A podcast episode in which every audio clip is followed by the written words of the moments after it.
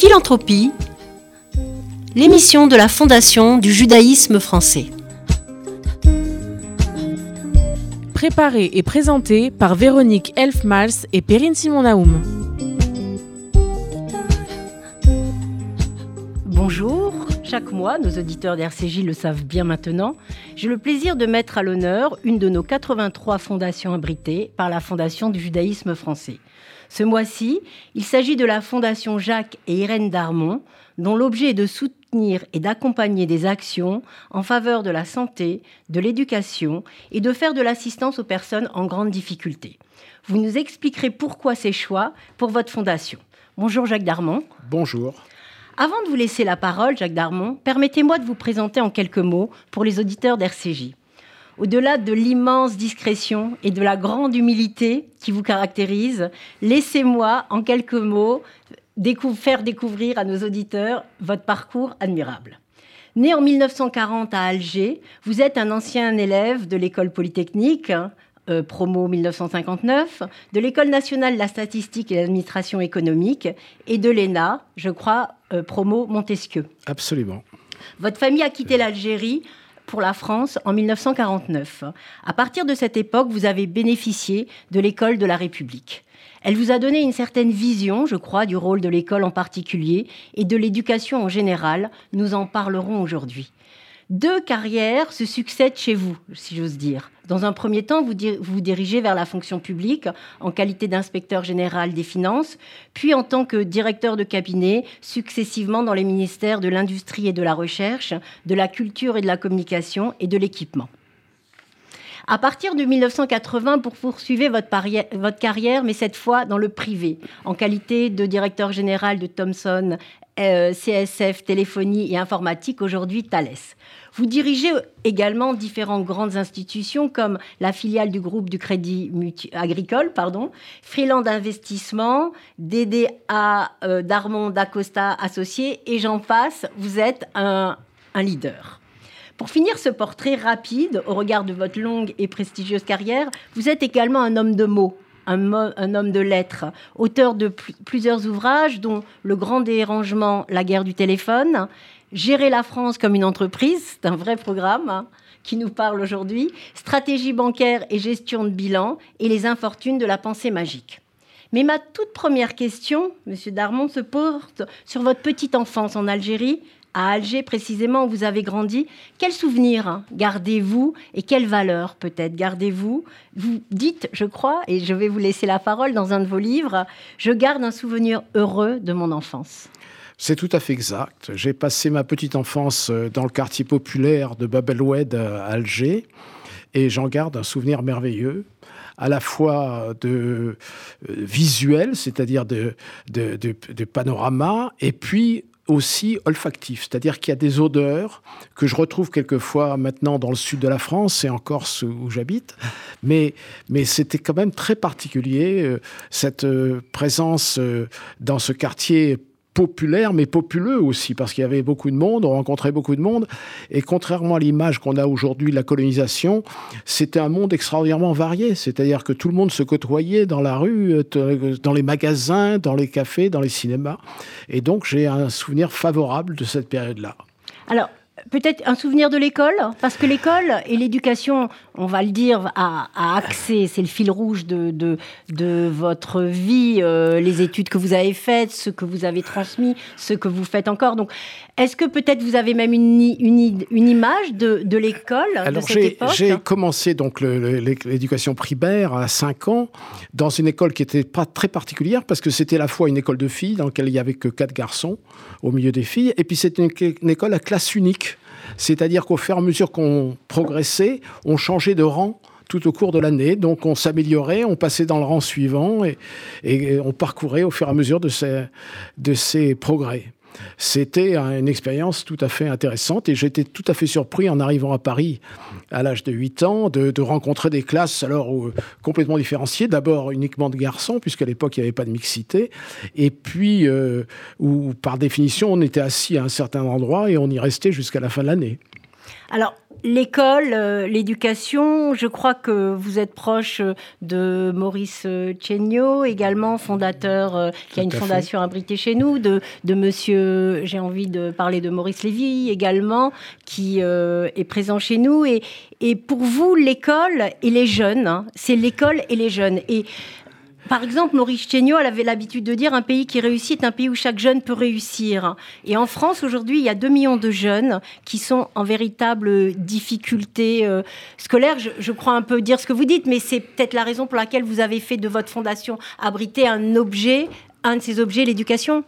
Je crois très franchement que l'école joue un rôle fondamental. C'est-à-dire que c'est non seulement la possibilité pour chacun d'entre nous de progresser, de s'adapter au monde, d'être capable d'y faire face, mais c'est aussi la possibilité pour chacun de rentrer dans ce qu'on appelle l'ascenseur social, c'est-à-dire d'échapper au déterminisme de sa naissance. Et le drame de la France aujourd'hui, c'est que l'ascenseur social ne fonctionne pas ou fonctionne mal, disons, ou fonctionne insuffisamment.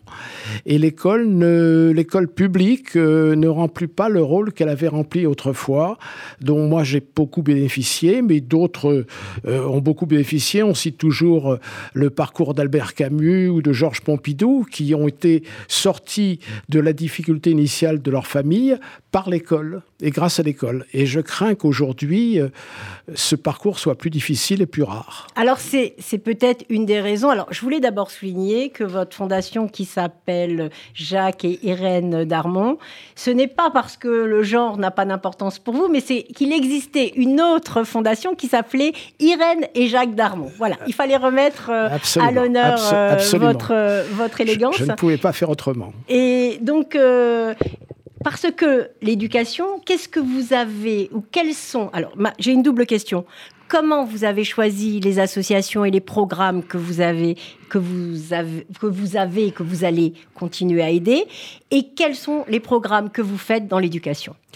Que vous ah, accompagnez. écoutez, vous avez la gentillesse de me demander de parler, mais la fondation que nous animons, ma femme Irène et moi, est une petite fondation. C'est une fondation familiale qui ne relève pas des grandes structures euh, qui jouent un rôle essentiel dans le monde de la philanthropie. Mais en disant ça, vous nous aidez parce que, en fait, vous dites à nos auditeurs, ce n'est pas une petite fondation, mais vous dites à nos auditeurs que tout le monde peut devenir fondateur. Absolument. C'est ça, ce message que vous portez là, il est essentiel parce qu'on pense aux grands, on pense aux grands philanthropes. Et vous êtes euh, une personne grande, mais on pense aux, aux philanthropes dont on a l'habitude dont les noms font tous les jours la une des journaux, mais vous êtes vraiment l'incarnation de, de, ces belles fondations dont nous sommes très friands à, la Fondation du judaïsme français. Eh bien, écoutez, je vous en remercie.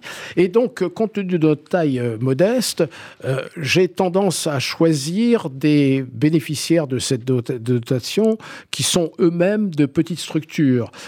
pour deux raisons. La première, c'est que, j'en parlerai tout à l'heure, la philanthropie suppose un, contact personnel c'est plus facile avec des petites structures qu'avec des grandes maisons. Et, deuxièmement, parce que oh, nous avons le sentiment que notre appui est plus significatif. Euh, qu'il se noie pas dans un flot euh, considérable de ressources. Et donc, euh, on a plus de, satisfaction de voir que son action, eh bien, on le voit concrètement dans les réalisations qui en résultent. Mais ce, que vous dites, je crois, est valable pour tout le monde. Lorsqu'on agit, on n'a pas envie d'être perdu dans la masse. Et, ah. et, cet argument est très fort et très vrai. Alors, vous choisissez vos associations aussi en fonction de critères humains? De bénévoles De, critères humains, d'abord de critères humains qui résultent de choix financiers, c'est-à-dire que moi j'ai été déçu dans le passé par des associations qui consacraient énormément des fonds qu'elles avaient, reçus, avaient reçus, soit pour des frais de gestion, soit pour, pour lever des fonds. Alors, donc, on a euh, notre directeur financier ici, donc je crois que nous sommes tout à fait fiers du faible taux et ça pourra faire nous avons un taux qui oscille entre 6 et 7% Voilà, c'est raisonnable. Qui, en fait, fait partie une de nos forces et, c'est aussi pour ça que vous êtes euh, fondateur à la Fondation des bien sûr, bien sûr, bien sûr, sans, sans hésiter. Donc, euh, alors, pour avoir, euh, je crois que c'est d'ailleurs le cas de la Fondation du judaïsme français, pour avoir des frais de gestion faibles, il faut avoir l'appui d'un certain nombre de bénévoles Parce que si on est obligé de tout rémunérer, euh, non seulement les salariés, mais des services extérieurs, etc., euh, par définition, les frais de gestion augmentent. Donc la présence de bénévoles, c'est à la fois la garantie que ces frais de gestion sont limités, et puis c'est aussi une garantie de l'implication personnelle des gens qui participent.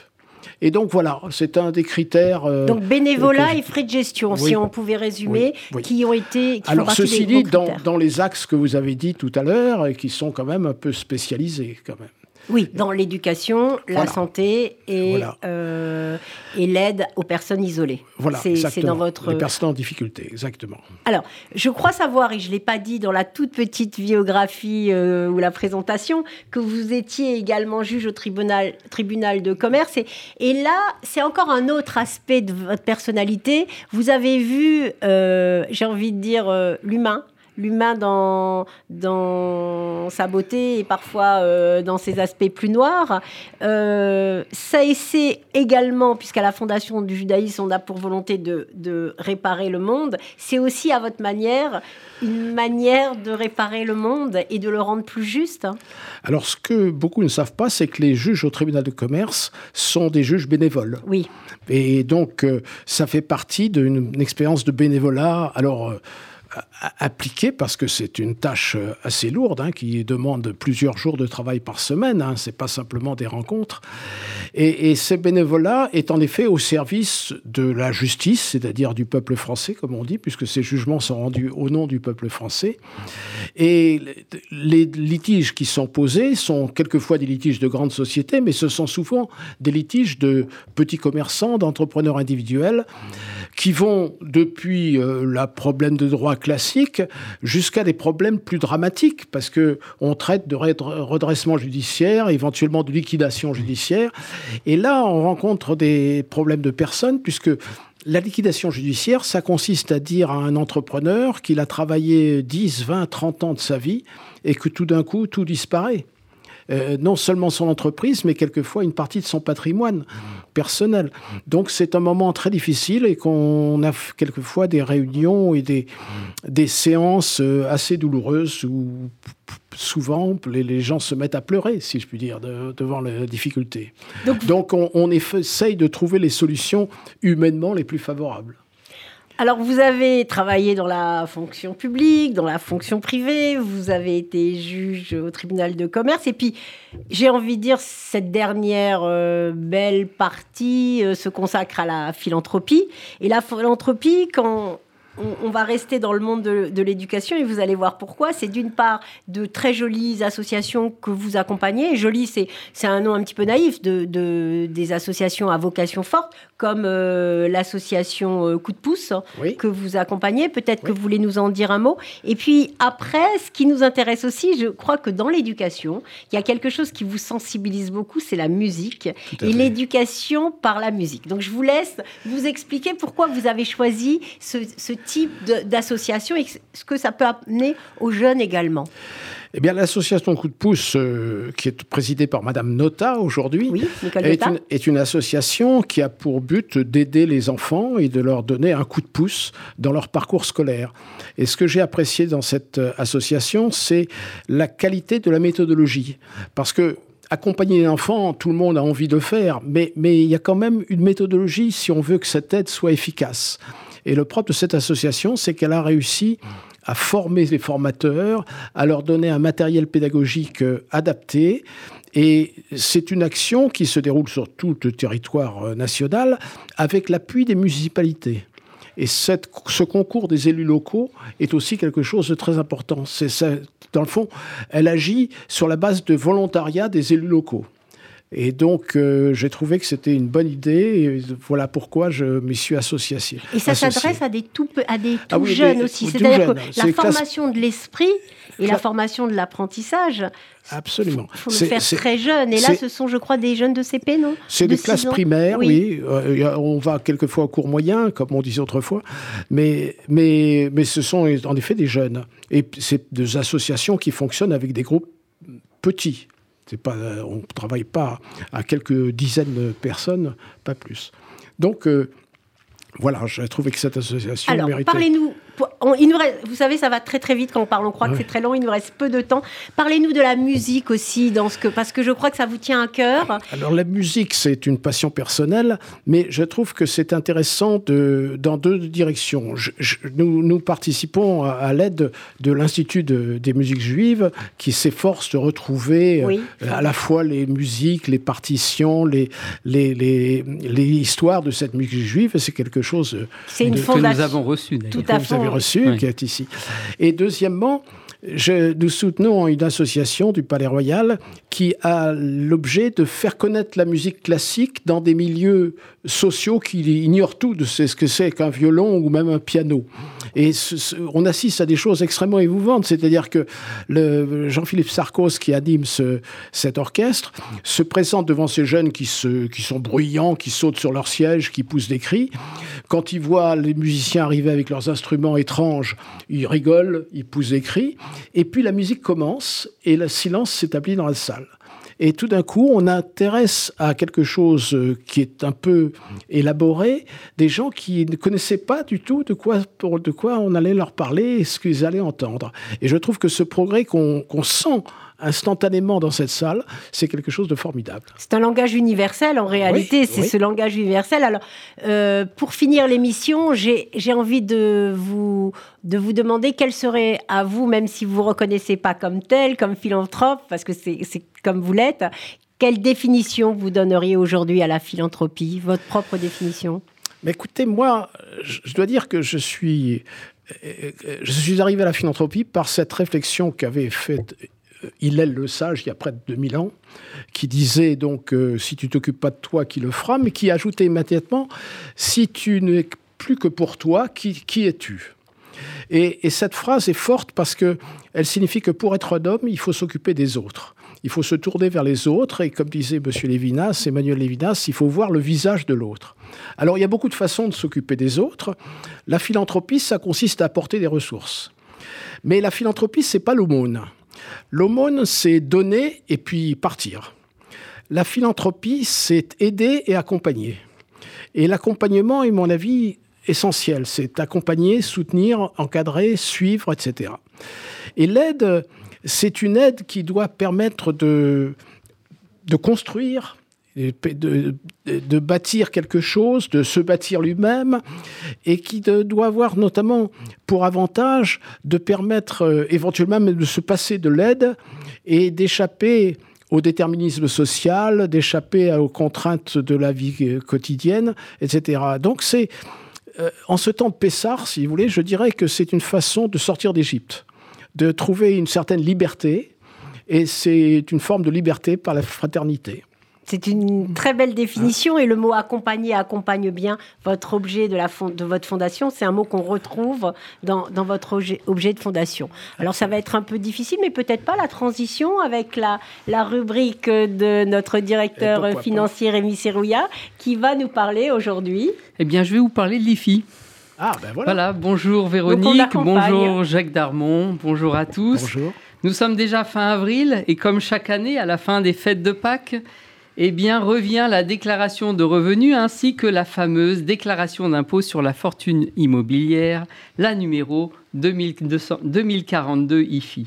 Un petit rappel, si vous habitez Paris ou la région parisienne, vous avez jusqu'au mercredi 8 juin pour déposer vos déclarations.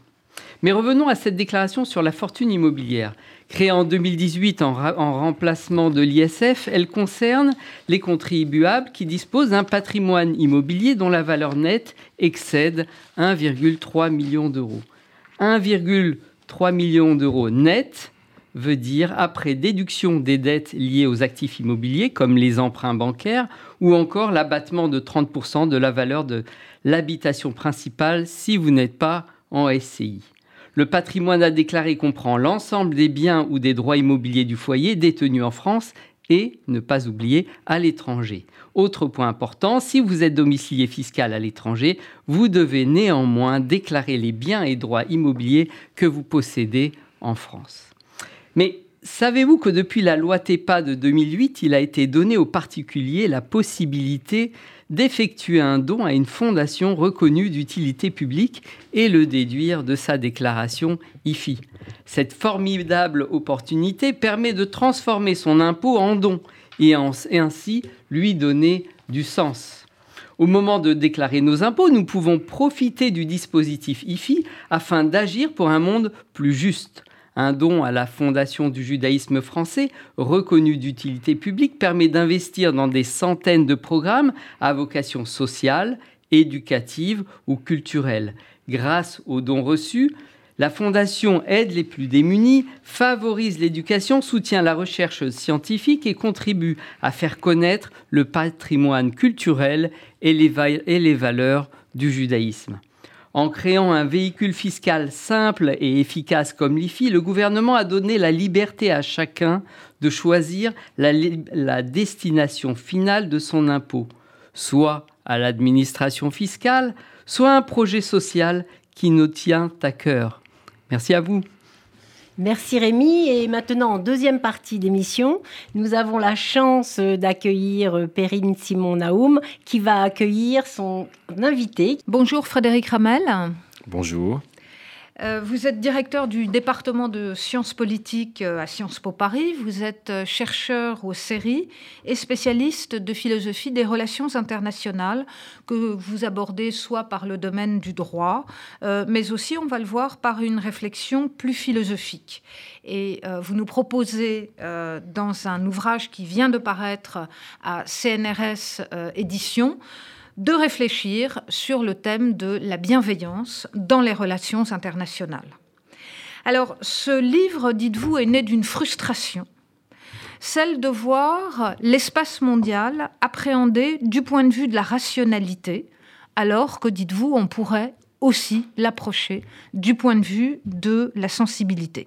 Et donc la bienveillance viendrait s'opposer aux trois mondialisations, aux trois phénomènes que euh, vous dénoncez, c'est-à-dire euh, l'extension de la violence dans les relations internationales, notamment à travers le terrorisme, une forme de mondialisation aussi de la souffrance dans les relations internationales, et puis euh, celle de l'indifférence.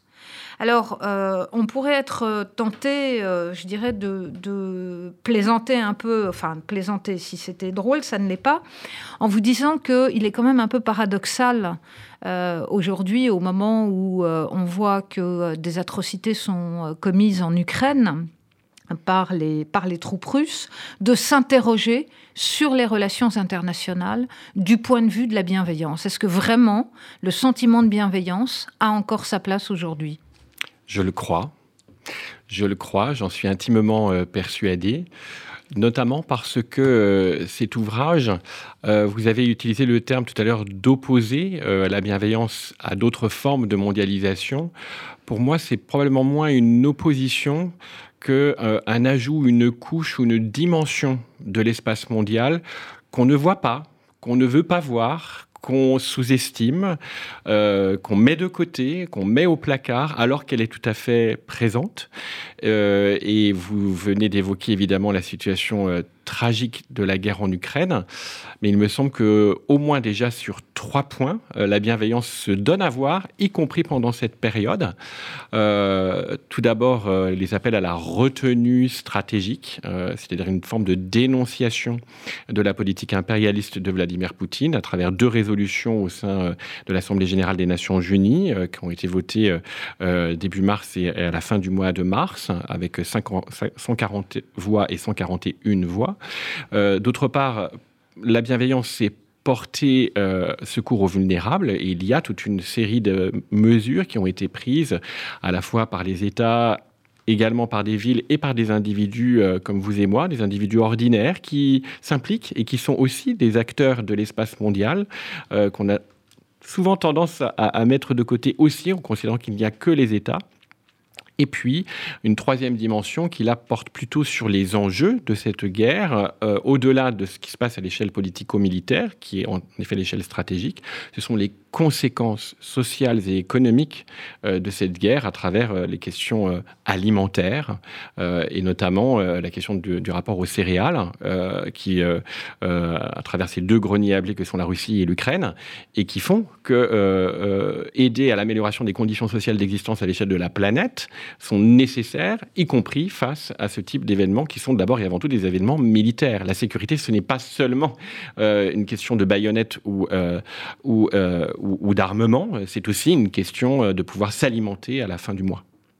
Alors, je voudrais revenir peut-être sur un propos un petit peu plus général autour de, de la bienveillance. Quand on quand on parle de bienveillance, on pense d'abord aux relations interpersonnelles. Euh, il est tout à fait contre-intuitif, d'une certaine façon, euh, de, référer cette bienveillance aux relations entre, euh, entre les États. qu'est-ce que vous appelez, comment définissez-vous la bienveillance dans ce domaine des relations internationales? Et peut-on parler de bienveillance d'un État à l'égard d'autres États? Je vais répondre en deux temps. La première, pour vous dire que euh, dans l'étude des relations internationales, on a l'habitude d'utiliser le terme de bienveillance pour qualifier des États à deux euh, niveaux. Le premier niveau, c'est la neutralité. On parle de neutralité bienveillante. Donc un État est bienveillant lorsqu'il ne prend pas parti euh, à un conflit, donc il reste en dehors. Il adopte une position de tempérance et de retenue stratégique, comme j'évoquais un peu tout à l'heure. Et puis la deuxième expression de bienveillance conventionnel hein, euh, euh, dans euh, l'étude des relations internationales, c'est une puissance bienveillante, une puissance hégémonique bienveillante. L'hégémone bienveillant, celui qui dispense de la sécurité pour tout le monde et peut être considéré comme bienveillant. dans cet ouvrage, j'essaye de sortir de ces deux conceptions qui me semblent très étriquées. La neutralité et l'hégémonie. Euh, elles sont très étriquées parce qu'elles sont très adossées à une conception de l'État rationnel. C'est pour des intérêts qu'on est neutre, ou c'est pour des intérêts que, où on fait croire que les intérêts euh, euh, particuliers d'un État correspondent à l'intérêt universel. Donc il y a un travail de légitimation qui parfois fonctionne, mais parfois fonctionne pas forcément bien. Donc j'ai voulu sortir de cette catégorie pour essayer d'explorer autre, une autre dimension. Et cette autre dimension, c'est d'abord les autres acteurs que les États. Euh, j'ai évoqué les individus, mais aussi donc euh, euh, les, les, villes et, les organisations non gouvernementales. Et je l'ai abordé au prisme d'une disposition morale, c'est-à-dire une manière d'être, une manière d'être qui est fondée sur l'attention à autrui et au milieu dans lequel nous évoluons. Donc c'est une manière d'être qui est fondée sur l'attention. Euh, et cette attention, c'est tout d'abord euh, tout simplement euh, la retenue et la tempérance. Et puis cette manière d'être, elle est fondée sur deux types de bienveillance que j'ai essayé de distinguer. Une bienveillance négative, la non-nuisance, donc ne pas porter préjudice à autrui. Et on peut noter dans l'histoire longue euh, euh, euh, eh bien, cette tendance à l'échelle globale de cette non-nuisance, à travers des dispositifs aussi maintenant en droit de ce qu'on appelle la diligence due ou la due diligence, anticiper le fait qu'on va causer un préjudice. Et puis, la bienveillance positive, qui est celle-ci, ben, porter secours aux vulnérables en situation de détresse et promouvoir raisonnablement le bien. Mais du coup, en dehors, euh, je dirais, euh, seulement des États, il y a d'autres acteurs qui peuvent être impliqués, notamment des organisations intergouvernementales, et euh, une disposition morale qui dépasse la question de l'intérêt. Alors, on, y viendra effectivement tout à l'heure. J'aurais voulu vous demander, Frédéric Ramel, de donner des exemples concrets, c'est-à-dire, par exemple, ces formes, traditionnelles de bienveillance. Est-ce que c'est la Finlande, par exemple, pour l'une? Est-ce que c'est les États-Unis?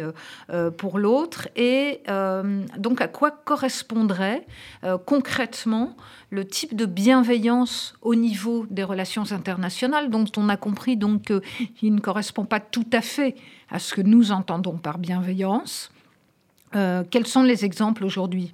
Alors, dans la conception très classique de la bienveillance, la neutralité, ben, la Suisse ou d'autres États qui choisissent voilà, ça c'est une première conception.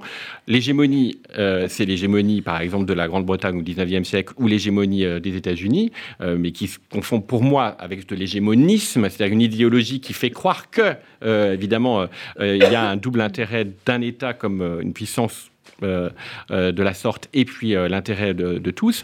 Et je viens maintenant à des exemples plus concrets, cette fois-ci du point de vue euh, de la manière d'être, de la manière de se comporter. Euh, toute la politique euh, des États scandinaves fondée sur la médiation, c'est-à-dire trouver des solutions pacifiques à des conflits internationaux. Ça relève à mon sens, d'une illustration euh, euh, de la bienveillance. Euh, tout ce qui relève de ce qu'on peut appeler une humanitarisation des opérations de paix, c'est-à-dire de prendre en considération que les famines ou que l'aide humanitaire constitue, et la protection des civils aussi, constitue une façon de protéger les personnes les plus vulnérables. Pour moi, c'est une expression de bienveillance au-delà de, de, cette conception un peu étriquée de, de l'intérêt. Autre expression de bienveillance, je parlais des organisations intergouvernementales qui me semblent être des clés aussi dans le monde contemporain pour agir de façon bienveillante. Euh, le programme alimentaire mondial, euh, en plein Covid, c'est lui qui a contribué à ce que malgré euh, la fermeture de tous les vols et de toutes les, tous les corridors aériens, a assumé la fourniture de nourriture dans les pays du Sud. voilà quelques exemples, et on pourrait les multiplier aussi sur, par exemple, les conduites de sobriété des individus ordinaires ou encore euh, l'accueil dans les villes, refuges euh, des migrants. Alors on voit, euh, Frédéric Ramel, qu'à travers cette notion de bienveillance, finalement, ce que vous nous dites, c'est qu'il ne faut pas totalement désespérer peut-être des, totalement désespérer des relations internationales. Pourtant, l'une des questions qu'on pourrait vous poser, c'est d'accord, ok, vous, vous vous êtes à la tête d'un État, vous adoptez une euh, politique bienveillante, mais ça ne veut pas dire que euh, les autres États euh, vont se rendre à cette même politique, ni même vous en savoir gré. Absolument. Ça, pose la question de la portée de la bienveillance. dans cet ouvrage, j'essaye aussi de réfléchir à l'intensité et aussi la, portée de cette bienveillance, d'autant plus que à la différence de la justice, euh, on ne pourra jamais vous reprocher de ne pas avoir été bienveillant. Euh, alors que lorsque vous commettez une injustice, oui, vous vous exposez à des, euh, plus que des critiques, vous pouvez vous exposer à des poursuites judiciaires. J'établis bel et bien cette distinction. un État, cela dit, si il déploie une intempérance, c'est-à-dire le contraire de ce que je disais tout à l'heure, une manière d'être fondée sur la mesure et la retenue stratégique. Il s'expose tôt ou tard à euh, justement des, des, conséquences dont il, aura du mal à, sortir. On le voit tout à fait, par exemple, pour les États-Unis en Irak. Euh, on le voit tout à fait euh, lorsque des, politiques impérialistes se déploient. Au bout d'un moment, elles ne payent pas. Et on pourra dire, voilà, les auditrices et les auditeurs, pourront penser ce qu'ils voudront, évidemment. Mais moi, je considère que Vladimir Poutine, à travers cette politique impérialiste, quelque part, est d'un autre temps. il, D'ailleurs, Angela Merkel, lorsqu'elle l'avait rencontré en 2014, avait bien noté qu'il euh, il, était dans, un autre monde quelque part. Il n'avait pas compris que nos vulnérabilités à l'heure actuelle, elles sont réciproques. Nous sommes quel que soit l'État, vous évoquiez tout à l'heure euh, en posant cette question, euh, les autres, s'ils ne sont pas bienveillants, je ne pourrais pas les forcer à l'être, mais nous sommes tous englués aujourd'hui dans des vulnérabilités réciproques. La pandémie en euh, l'illustration, le changement climatique en est une autre, et donc les réponses ne peuvent être qu'à l'échelle globale. si je reprends l'expression assez acerbe du sociologue Bauman, soit on coopère à l'échelle mondiale, soit ce sont les fausses communes. Mhm. Alors, la bienveillance, je dirais, ne s'oppose pas seulement à la violence, elle s'oppose aussi peut-être à ce qu'on pourrait appeler la malveillance.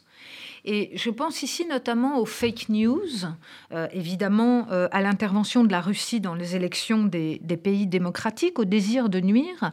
Et donc l'une des questions qu'on pourrait vous poser également, c'est de savoir si euh, le fait d'approcher comme ça les relations internationales à travers des notions comme, comme la bienveillance, ou finalement, est-ce qu'on peut voir là un rapprochement entre, on pourrait dire, une politique à l'échelle nationale, et un modèle international. Est-ce que les deux modèles, finalement, les deux types de politique euh, viendraient à se, ressembler?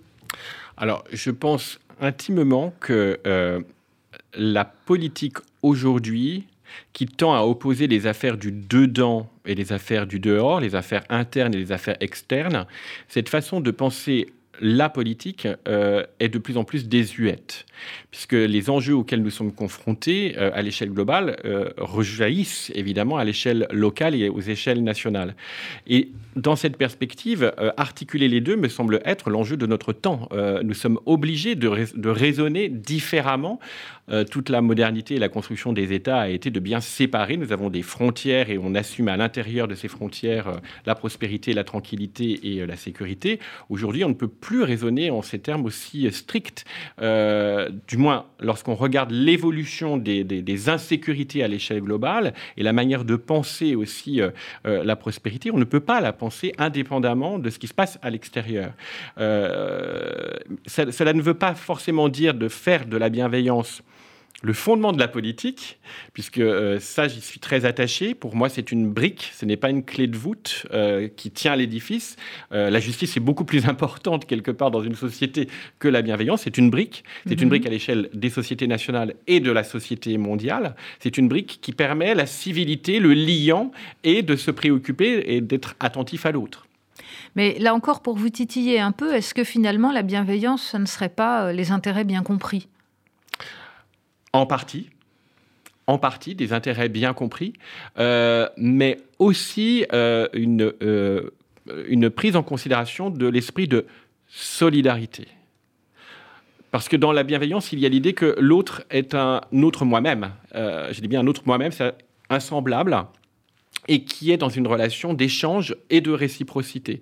C'est la raison pour laquelle d'ailleurs je fais la distinction entre bienveillance et euh, paternalisme, puisque beaucoup de, même des philosophes considèrent que l'intervention en Libye euh, relève de la bienveillance, par exemple. Pas du tout, c'est du paternalisme, c'est imposer à l'autre notre propre conception des régimes politiques. D'ailleurs, euh, l'intervention en Libye en 2011 a été menée au nom de la responsabilité de protéger, mais on a traversé le Rubicon, on a traversé le Styx en imposant aux autres une conception du régime politique. pour moi, c'est n'est pas de la bienveillance, c'est du paternalisme. Mmh. Mmh. La bienveillance, donc, serait aussi différente, par exemple, de ce qu'on appelait à un moment le droit d'ingérence?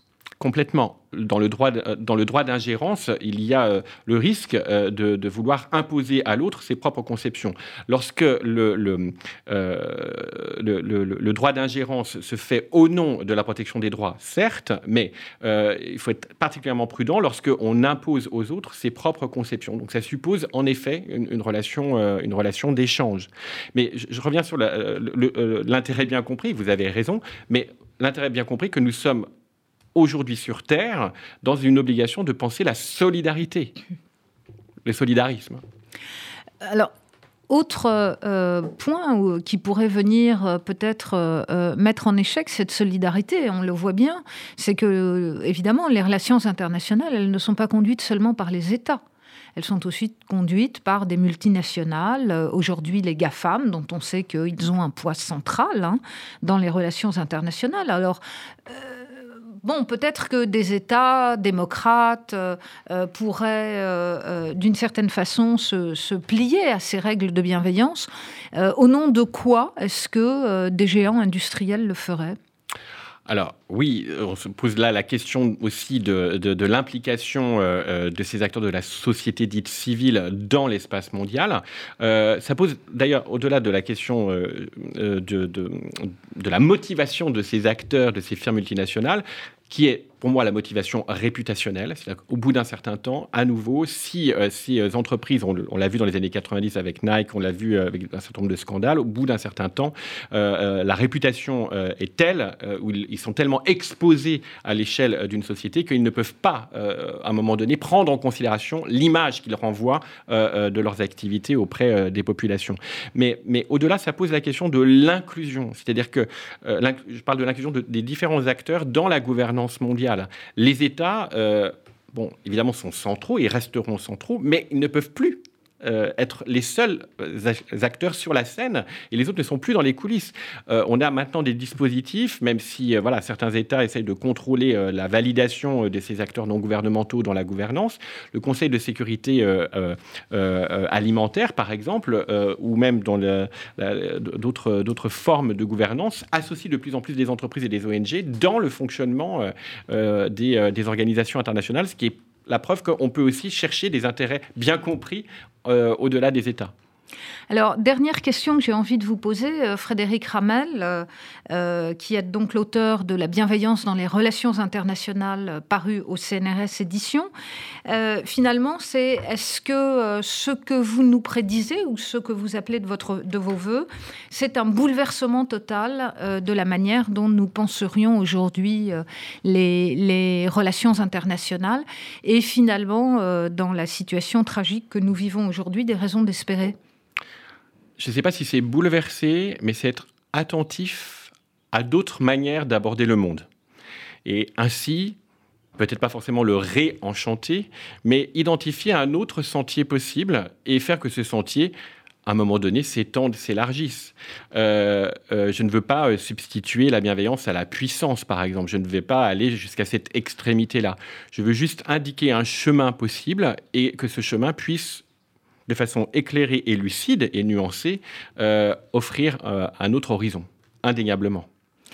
Merci beaucoup. Donc, je rappelle le titre de votre livre, La bienveillance dans les relations internationales, un essai politique, paru au CNRS Édition. Merci. Merci à vous. C'était Philanthropie, l'émission de la Fondation du judaïsme français. Retrouvez-nous tous les quatrièmes jeudis du mois à 13h sur RCJ.